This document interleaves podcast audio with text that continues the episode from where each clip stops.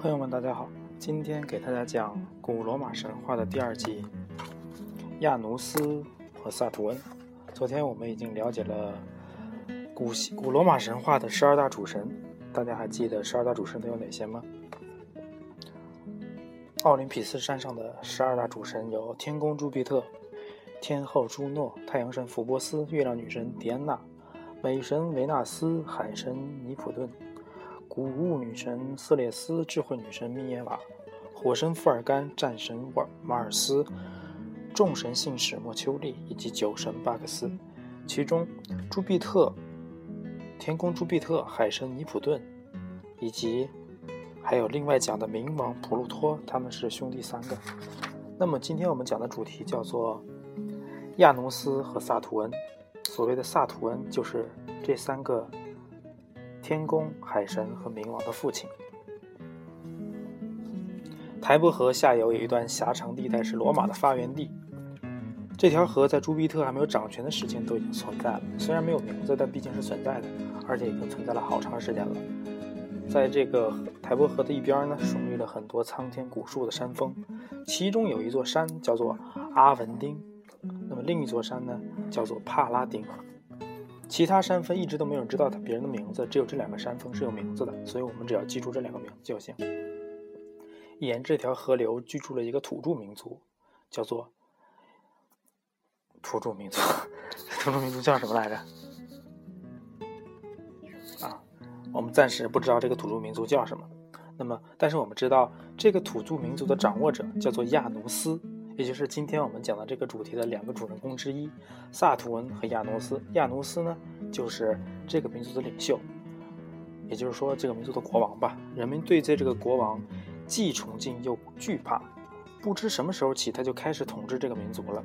反正那个时代呢，人也没有生老病死，反正你活着，你现在是国王，你就一直是国王。但是由于能力有限呢，国王亚努斯的城堡非常简单。就感觉是几个板砖垒起来的，就地取材嘛。城堡建在台伯河右侧一个叫做亚尼库鲁姆的小山坡上。那么离这个城小山坡不远呢，就是台伯河的入海口。这个民族有点闭关，就是说他们非常闭塞，从来没有离开过台伯河半步，不知道除了他们之外，世界上还有其他人存在。他们也不知道自己的生活风俗其实很粗野，他们需要美好而高尚的生活。他没有种子，也不会农耕，他只会打猎。在台伯河流域呢，除了自然环境给他们带来艰险之外，还面临着凶猛动物的袭击。总之，这个民族生活在愚昧和水深火热之中，就是简直简单的讲，就是一个没有开化的民族。那么，这个地方呢，其实地理环境还是蛮奇怪的。中间是一条台伯河，然后两边是两座山，阿文丁和帕拉丁。然后河中间呢。两两个山之间的河河谷里面就住着这么一个土著民族，然后他们的国王叫加努斯。这个小地方呢，至今没有开化。那么，所以他们就非常愚昧。台伯河地区也从来没有外人来过。但是有一天，有一个不速之客闯入了这个区域。那通过这个题目呢，大家知道我们这今天的主题叫做亚努斯和萨图恩。那么。可以简单的联想，很多人就可以联想到，那这个闯入的不速之客肯定跟这个名字有关了。那已经出现了一个国王的主人公，叫做亚努斯，那接下来出现的肯定就是萨图恩了，没错。那这个不速之客闯入了这个之后呢，就彻底改变了这个民族的生活习惯。那天呢，这里的人们正聚集在台伯河边上唠嗑，然后他们就看见远方有个大船绕着台伯河扬帆而来，船在离河岸不远处呢，那抛了锚。人们远远都看着，也不敢往前走去，因为他们胆子小嘛，也没见过外人，一直生活在这里。这个时候呢，从船舱里走出一个神采奕奕的金发男子，金色头发哦。他微笑的向人们打招呼，并吩咐仆人从船上领下了几头牛。这里人只见过野牛，哪见过被知道知道野牛凶残成性啊？哪知道这个男的轻轻松松拉着几头牛到自己身边了，然后向人们解释说：“啊，你不用害怕，这些牛啊都是经过驯服的。”他们可以为你们犁地，也可以给你们提供牛奶。接着呢，人们这里的这里的原始人呢，就看到一些与山羊长得非常类似的绵羊。然后这个男子呢，指着羊身上的厚厚的皮毛，就告诉他说：“瞧，他们跟你们这里的山羊是不一样的。他们身上这些毛可以用来织成衣服，比你们身上穿这些熊皮、豹皮、什么貂皮柔软多了。”经他们一说，几个大胆的人走上前去摸了摸软绵绵的羊毛，竟然还有些陶醉呢。金发男子还带了一些会嗡嗡叫的小东西，他们被装在一个大竹筐里。男子告诉人们说：“哎，这叫蜜蜂，他们会制造出甜美的蜂蜜，你们肯定会非常喜欢这种汁液的。这都是上苍赐给大家的。”之后呢，他还介绍了一些别的东西，啊，比如说谷子呀什么的。人们的热情开始变得高涨起来，让谷粒慢慢从手指中。洒落下来，鼻子呼吸着谷粒的香气。哇，活这么大没有见过这么多神奇的东西，耳朵听着谷粒落地的声音是多么美妙的享受啊！就是说，大家没有见到的东西，第一次见到的时候都是很兴奋的。正当大家被这个突如其来的奇迹感动时，国王亚努斯走过来，那么两个我们今天主人公就碰面了。然后这个金发男子很快意识到，哇，来的这个人跟其他人不一样，于是马上走上去自我介绍说。尊敬的陛下，我叫萨图恩，遭到一个强大国王的迫害，所以来到这里，希望你能够收留我。同时，为了表达我对您的感激，我给你和您的臣民带来了高尚、享受高尚生活的本领和技术。萨图恩的诚恳感动了亚努斯，萨图恩就在台伯河地区住了下来。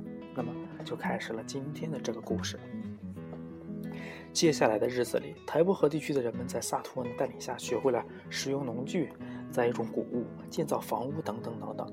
反正就是原始人类向智慧人类过渡的阶段，都是由这个萨图恩带给带给他们的文明和开化。以前愚昧的生活渐渐被高尚的生活取而代之。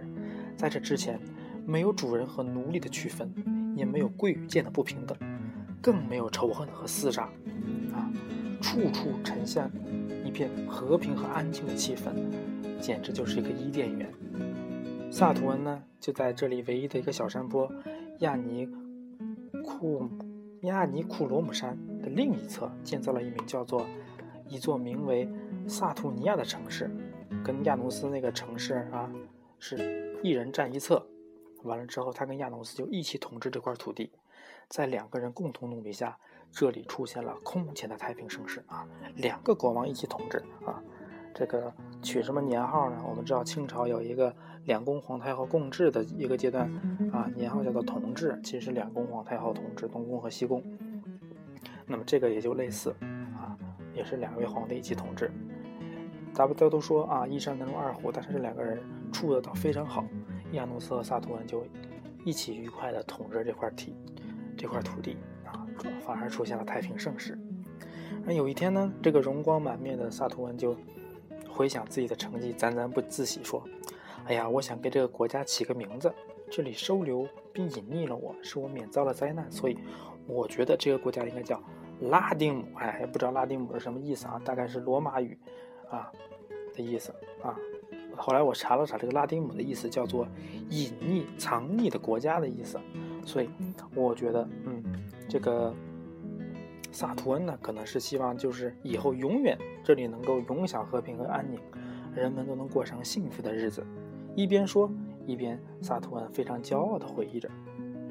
然后这个时候，亚努斯听了，摇摇头，就对他说：“啊，我依我看，你的愿望有点不现实，想永远保持安宁，这怎么可能呢？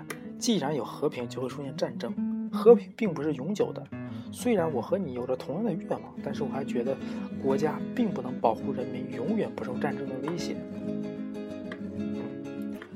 啊，他虽然是这么说的，但是他这个人还是比较会顾及别人的脸色的啊。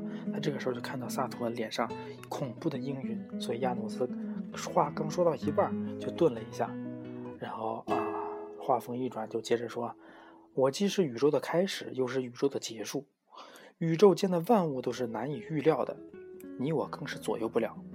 啊，行，就听你的吧，那就叫拉丁姆吧。我们期望它和平，但它到底能不能和平呢？我们也不知道。大家再回忆一下，亚努斯说这句话啊，我是宇宙的开始，又是宇宙的结束。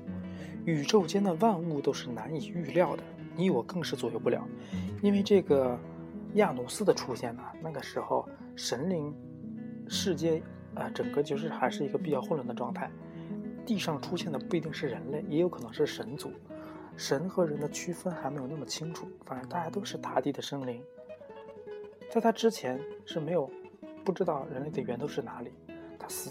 他的他们又是长生不老，也不知道死亡在何期，所以他说，在我这片土地上，我就是这里的宇宙，那我就是这个宇宙的开始，又是宇宙的结束。这个话其实是没有什么问题的，啊，所以从那以后呢，这片土地就有了自己的名字，叫拉丁姆。但害怕眼前的美好和一切都会逝去，他是有这种恐惧感的，有一些是心理上的问题，所以。慢慢的变得，这个萨图恩呢又开始回避所有人，因为对人们对萨图恩的相当尊敬，但却不知他为什么总对大家避而不见。后来，这个亚努斯对人们说出了其中的缘故：原来，萨图恩呐是天神之父，但受到天神的追捕才来到这个地方啊，就是说天神来追捕他爹了。这个故事很奇很奇怪啊，我们接下来可能会讲这个故事，但是。但是这个我后面的剧情我还没看，但是这里既然提到了这个萨图尔是天使之父，又受到他儿子的追捕，后面肯定有故事。我讲这个故事啊，这这些书我从来没看过，我是一边看一边给大家讲的，啊，所以有的地方讲的有点奇怪啊，你们还没有看到可能。所以说，萨图恩是天神之父，受他子孙的追捕来到这个地方。而他担心呢，他现在创造一手创造一个美好的世界会消失，所以他觉得无颜再见给他敬意的人们，因为他带来一种潜在的危险，天神可能随时找到他，找到这个地方，然后毁灭这个城市，所以他觉得有歉疚，那，所以就慢慢的就不给大家添麻烦，也不想见大家了。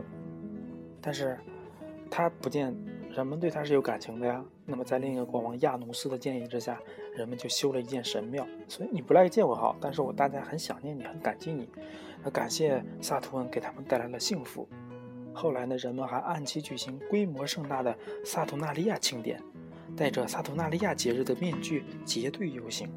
啊，我们也不知道这个萨图纳利亚到底是什么意思，应该都是古罗马语的音译啊，某些含义，这个我还没有查到。在这些活动中呢，不管地位尊卑，都只扮演一个角色，以唤起人们对那个黄金时代的回忆。有一天呢，亚努斯居住那个宫殿突然空无一人，就这么凭空消失了。就这样，亚努斯作为国王的使命也不知不觉地结束了。就是很奇怪，因为那个时代相当于是一个神话年代，很多东西是不是单纯的根据我们常识的因果发生的。它就突然的消失了，就像很多我们现在看到的一些古代的遗迹，比如说印加帝国的太阳金字塔呀，突然就文明就消失了，人类也消失了，也没有找到任何的骸骨。啊，这个神话里面，因为他是不生不死的，他要是一直活着，那就活到今天了。所以这个神话的安排呢，亚努斯作为国王，不知不觉有一天就突然消失了。然后人们为了纪念亚努斯，给这萨图恩修建了这么一个神殿，对他也是很尊敬，两个人地位是相等的两个国王嘛，人们就把他这个亚努斯奉为了人世间最神秘、最深不可测的神。在意大利啊，大家可以看到人们对他更是尊敬。最古老的信息告诉人们，亚努斯啊，他是起源神，掌管着开始和入门，也掌管着出口和结束，所以他又被称为门户总管。他。永远都象征着世界上矛盾的万事万物，所以他的肖像通常被画成两张脸，有着双头亚努斯的说法。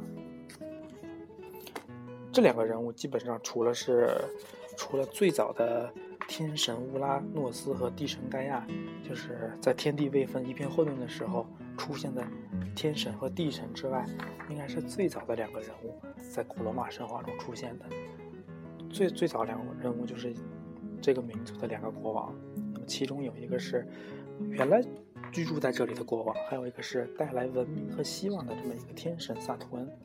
那么人和神很早之前就产生过交集而且都是被后代们铭记的。嗯今天的主要故事呢就讲了这个最早出现这两个主人公亚努斯和萨图恩。明天我看这个书里嗯明天可能要讲萨图恩的足节啊今天哎，故事就到这里结束了啊，大家晚安吧。